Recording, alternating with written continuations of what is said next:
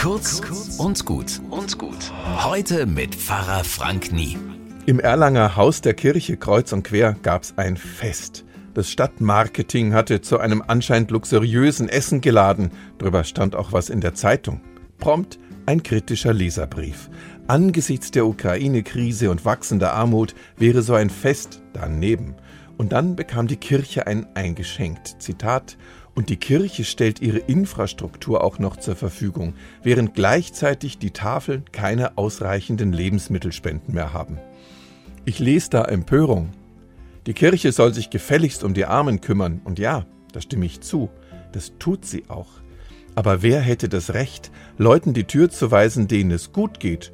Nö, du bist nicht arm, du hast nichts verloren in der Kirche, soll ich jedes Fest verbieten, bis kein einziger mehr arm ist?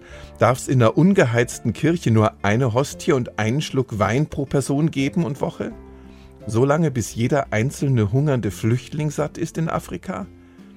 Neben all den Bedrohungen und Nöten gibt es immer noch so viel Grund zur Dankbarkeit und zum Feiern. Und auch dafür ist in der Kirche Platz. Bis morgen.